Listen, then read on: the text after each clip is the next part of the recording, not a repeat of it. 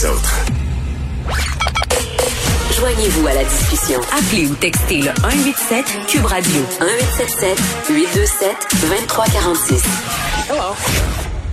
Quand j'étais petite, les adultes qui me disaient, tu vas voir, la vie, ça passe vite, j'ai trouvé mon oncle, mais là, force est d'admettre que c'est ça qui se passe. Ça fait déjà cinq ans euh, depuis le dépôt du rapport de la commission Charbonneau. Et qu'est-ce qui reste des recommandations euh, qui avaient été émises? On en parle avec Jean-Louis Fortin, qui est directeur euh, du bureau d'enquête de Québécois et qui a, pour ainsi dire, un doctorat en commission Charbonneau. Jean-Louis, salut. Moi, salut, Jeannette, c'est moi mon oncle qui va te dire que ça passe vite, cinq ans? Non, non.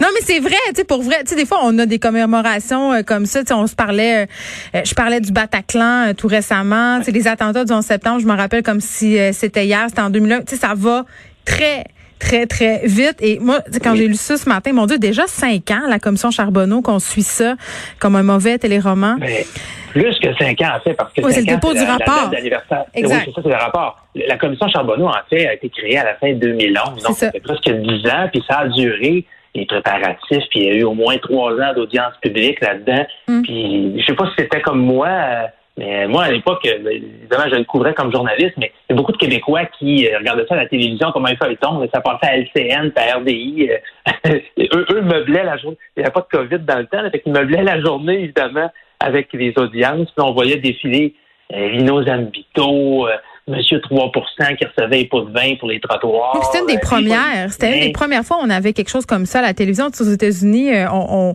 on, télé, euh, les, les, procès sont à la télévision. Chez nous, c'est moins dans notre culture, donc je me rappelle que c'était quand même assez suivi. Là.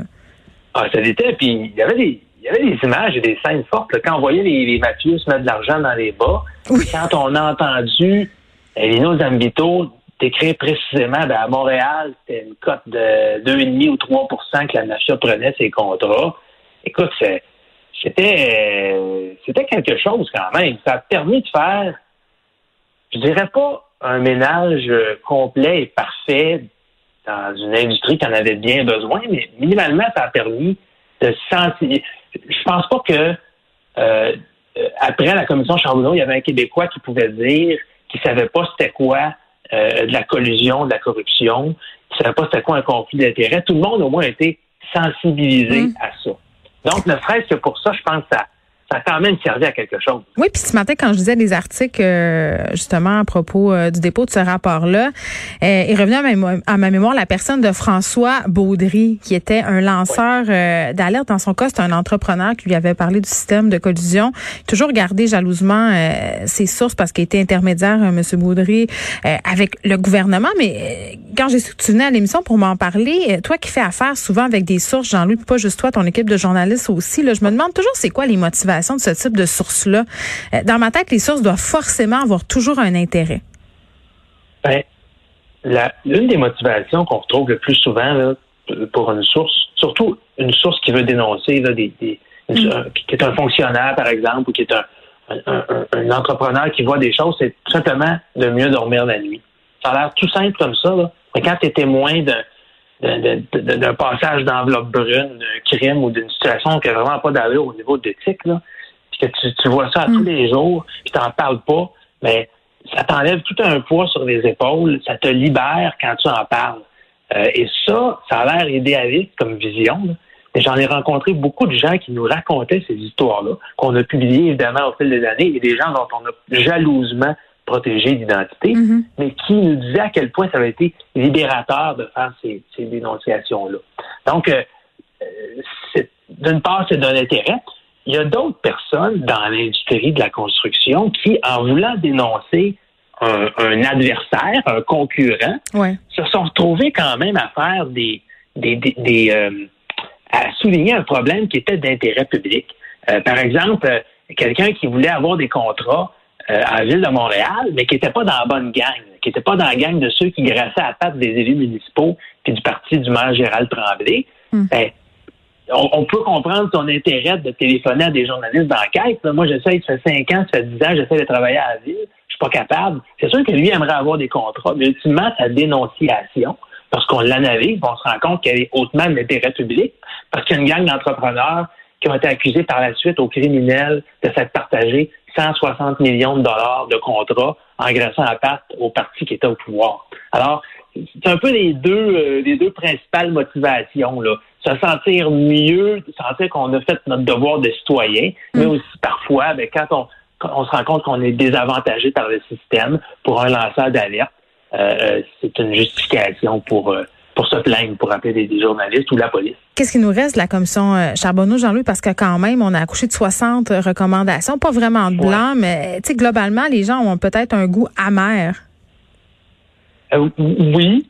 Je, pense que ce qui nous reste, bon, il y a eu euh, toutes, sortes, de lois, toutes sortes de, de bon, l'UPAC existait avant la commission Charbonneau, mais on peut mm. penser par exemple à l'autorité des marchés publics, là, qui, tient à jour une espèce de, liste noire des entrepreneurs euh, qu'on considère pas assez fiables pour faire affaire avec le gouvernement. C'est une chose. Mhm. Il y a des villes, Laval, euh, Terrebonne, même Saint-Jérôme, des, des, sortes de bureaux d'inspecteurs. L'inspecteur euh, général à Montréal aussi. Donc, on s'est doté d'une série de chiens de garde, beaucoup au niveau municipal, mais aussi au niveau du gouvernement du Québec, du ministère des Transports. Est-ce que ce sont tous des chiens de garde qui fonctionnent bien? La réponse est non.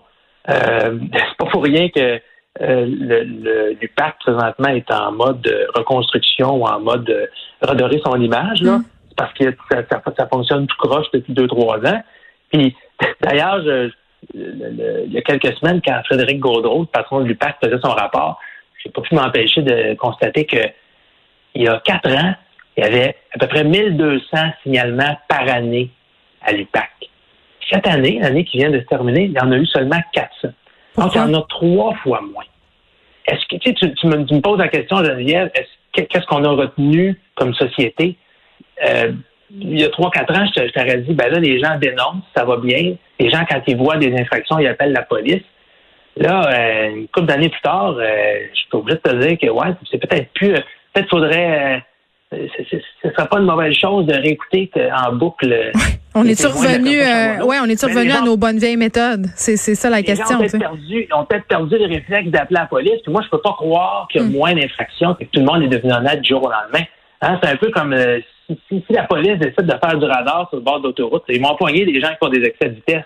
Et si tu restes, tu restes au poste puis tu, tu, tu, tu, gardes le radar dans l'armoire, ben tu, c'est pas parce que les gens ne font pas de vitesse, parce que tu fais pas de surveillance n'y pas de sensibilisation. Je pense mm. que c'est un peu la même chose pour la condition de la corruption. on sait en plus que les crimes de col blanc sont de plus en plus racinés, de plus en plus euh, euh, cachés, de plus en plus technologiques même.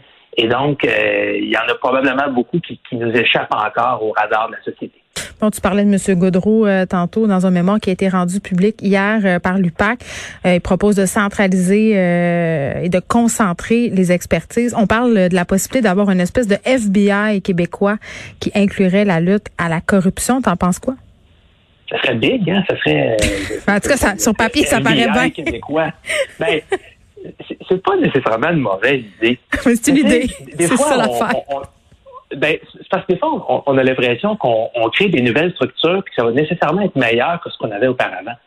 Au Québec, on a la police nationale, la police euh, de, niveau 6, la Sûreté du Québec, qui est le corps policier qui faisait les enquêtes pour corruption avant l'UPAC et qui faisait aussi toutes les enquêtes, justement, pour crime économique. Alors, là, on reviendrait un peu à ce qu'on avait avant, c'est-à-dire tout regrouper les, les, les, enquêtes là, euh, dites euh, euh, justement de, de, de, fraude, de blanchiment d'argent, mm. d'évasion fiscale, rajouter ça à la corruption au sein d'une même organisation. C'est comme si on s'était dit il y a 10 ans, on va créer une organisation qui est spécialisée pour la corruption parce que ça prend vraiment une expertise spéciale. Puis dix ans plus tard, on recule, on revient en arrière, on dit non, ce que ça prend, dans le fond, c'est un one size fits all, c'est une police qui va tout faire. Fait que, je ne sais pas à quel point c'est une bonne idée. Oui, la FBI aux États-Unis, c'est impressionnant. ça a beaucoup de moyens, mais c'est probablement pas parfait non plus. Moi, je pense que peut-être qu'avant de rajouter des pouvoirs, des mandats à l'UPAC, il faudrait commencer par finir le ménage à l'UPAC, hmm. par euh, s'assurer qu'on a un corps de police qui fonctionne bien. Je pense qu'il y a beaucoup de démarches qui vont être entreprises dans ce sens-là. Mais je serais pas prête à euh, demain matin à rajouter euh, des, des mandats à une organisation qui n'a même pas fini de, justement de, de, se réorganiser et de prouver qu'elle pouvait être efficace. Jean-Louis Fortin, merci. Qu'est-ce qu'on surveille euh, dans les prochains jours euh, du côté du bureau d'enquête? on a, ben, on parlait des cinq ans du rapport de la commission Charbonneau. Manquez pas ça. Samedi, euh, dans le Journal de Montréal et le Journal de Québec, on a un gros dossier en préparation.